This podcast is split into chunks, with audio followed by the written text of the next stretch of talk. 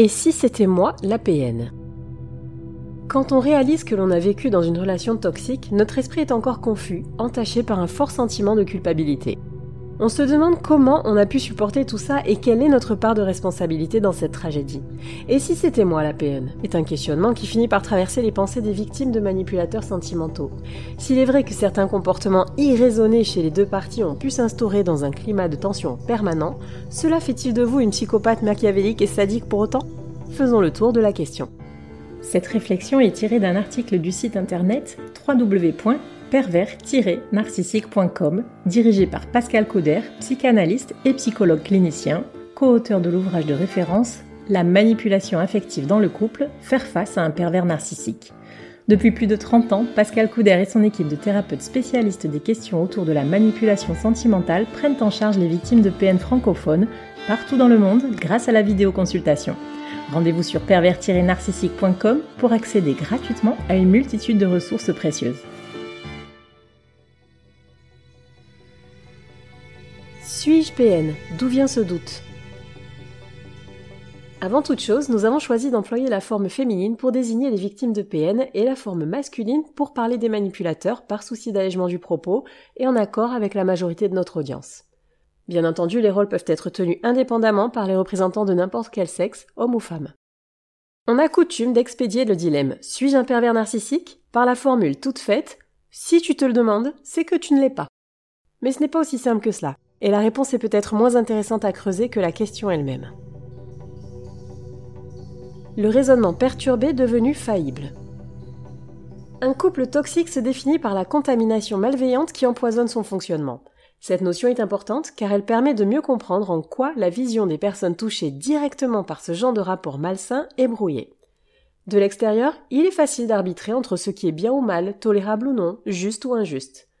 Pour quelqu'un qui se trouve dans l'œil du cyclone et pour qui le venin de l'influence néfaste s'est instillé depuis longtemps, tout son appareil psychique, notion freudienne que nous employons ici pour évoquer le système de fonctionnement de la psyché, est infecté et altéré. Les croyances, le jugement, les valeurs, les repères, la perception, etc.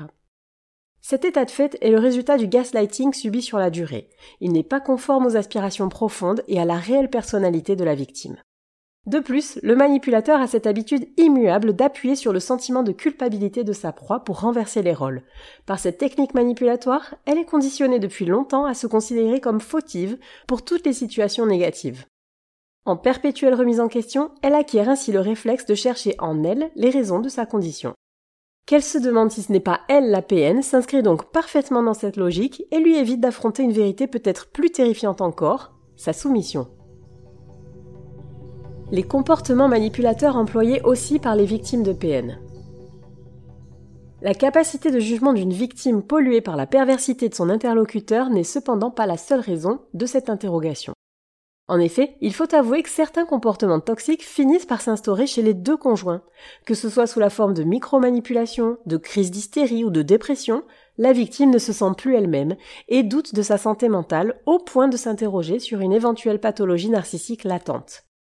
De plus, si elle a passé plusieurs années dans un schéma amoureux semblable au triangle de Cartman, elle a l'habitude de passer de victime à bourreau, puis à sauveur. Pour se rassurer, elle adopte ainsi un comportement qui peut être assimilé à de la manœuvre perfide. Soit elle sera dans la démonstration exagérée de son manque d'affection, parfois jusqu'au harcèlement, soit elle se réfugiera dans l'isolement et le mutisme. En réalité, son état de codépendance la pousse à chercher la validation à l'extérieur d'elle-même, ce qui résulte des nombreux abus émotionnels subis et constitue une forme d'appel au secours. Mais si la proie et le prédateur sont tous deux des manipulateurs, qu'est-ce qui les distingue? Manipulation ordinaire ou perversion pathologique, qu'est-ce qui fait la différence? Si l'on définit la manipulation par le fait de mener une action sur quelqu'un pour l'amener à faire ce que l'on souhaite, nous sommes tous manipulateurs, au moins à un moment donné de notre vie, y compris dans l'enfance. Il y a pourtant une différence de taille qui démarque les petites combines ordinaires du machiavélisme. L'intention. Désirez-vous soumettre à votre volonté la personne que vous manipulez au détriment de son bien-être? Le sentiment de puissance que cela vous procure prend-il le pas sur la détresse de l'autre?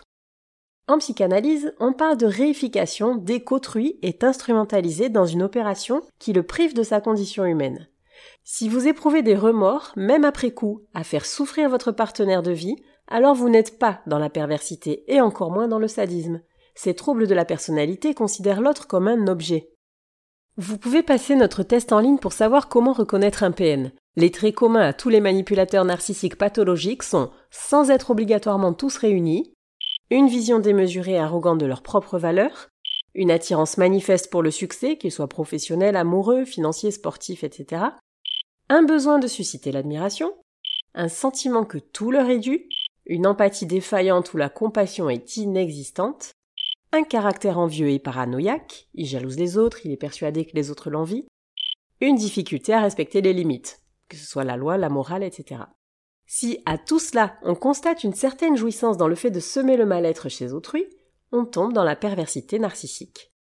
Vous reconnaissez-vous dans ces descriptions? Si la réponse est catégoriquement négative, alors vous pouvez arrêter de vous demander Et si c'était moi la PN mais cette conclusion est-elle définitive? Ou reste-t-il un risque pour la victime de se transformer un jour en prédatrice sentimentale? Peut-on devenir PN sur le tard? Le narcissisme, le machiavélisme, le sadisme et la psychopathie sont des traits de personnalité que l'on appelle la tétrade noire. Ils peuvent se combiner chez un même individu et désignent les comportements nuisibles en société. Si vous êtes convaincu de ne pas appartenir à ces catégories et que vous n'êtes pas PN, vous ne vous sentez peut-être pas tiré d'affaire pour autant. Est-il possible de devenir pervers narcissique à l'âge adulte?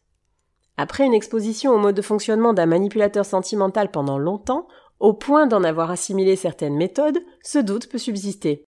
Mais rassurez-vous, un PN confirmé par le diagnostic d'un psy a développé sa structure de pensée pathologique dans la petite enfance.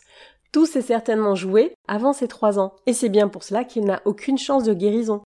Par contre, les comportements manipulateurs sont de plus en plus répandus dans les relations interpersonnelles, notamment avec l'avènement des applications de rencontres et des réseaux sociaux. En ce qui vous concerne, vous avez vu un maître marionnettiste à l'œuvre, et vous êtes familiarisé avec des procédés manipulatoires poussés. Si vous y avez eu recours vous-même à diverses occasions, attention à ne pas systématiser vos agissements et à les diriger vers d'autres personnes de votre entourage.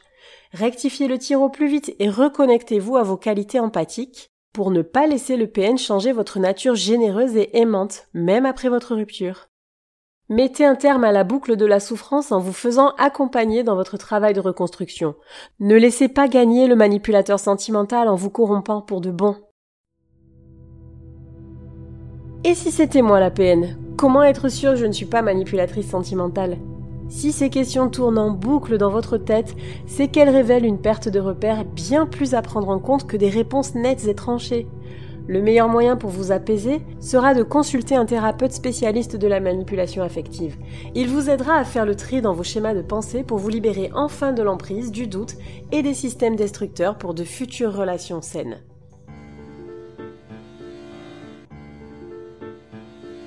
N'hésitez pas à vous faire accompagner par des thérapeutes spécialistes des questions de la perversité narcissique.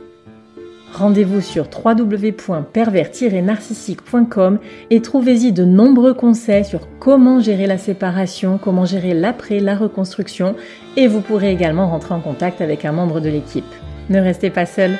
Merci d'avoir écouté ce podcast. Rendez-vous très prochainement pour un nouvel épisode. N'hésitez pas à vous abonner pour ne rien manquer des prochaines publications. À très bientôt.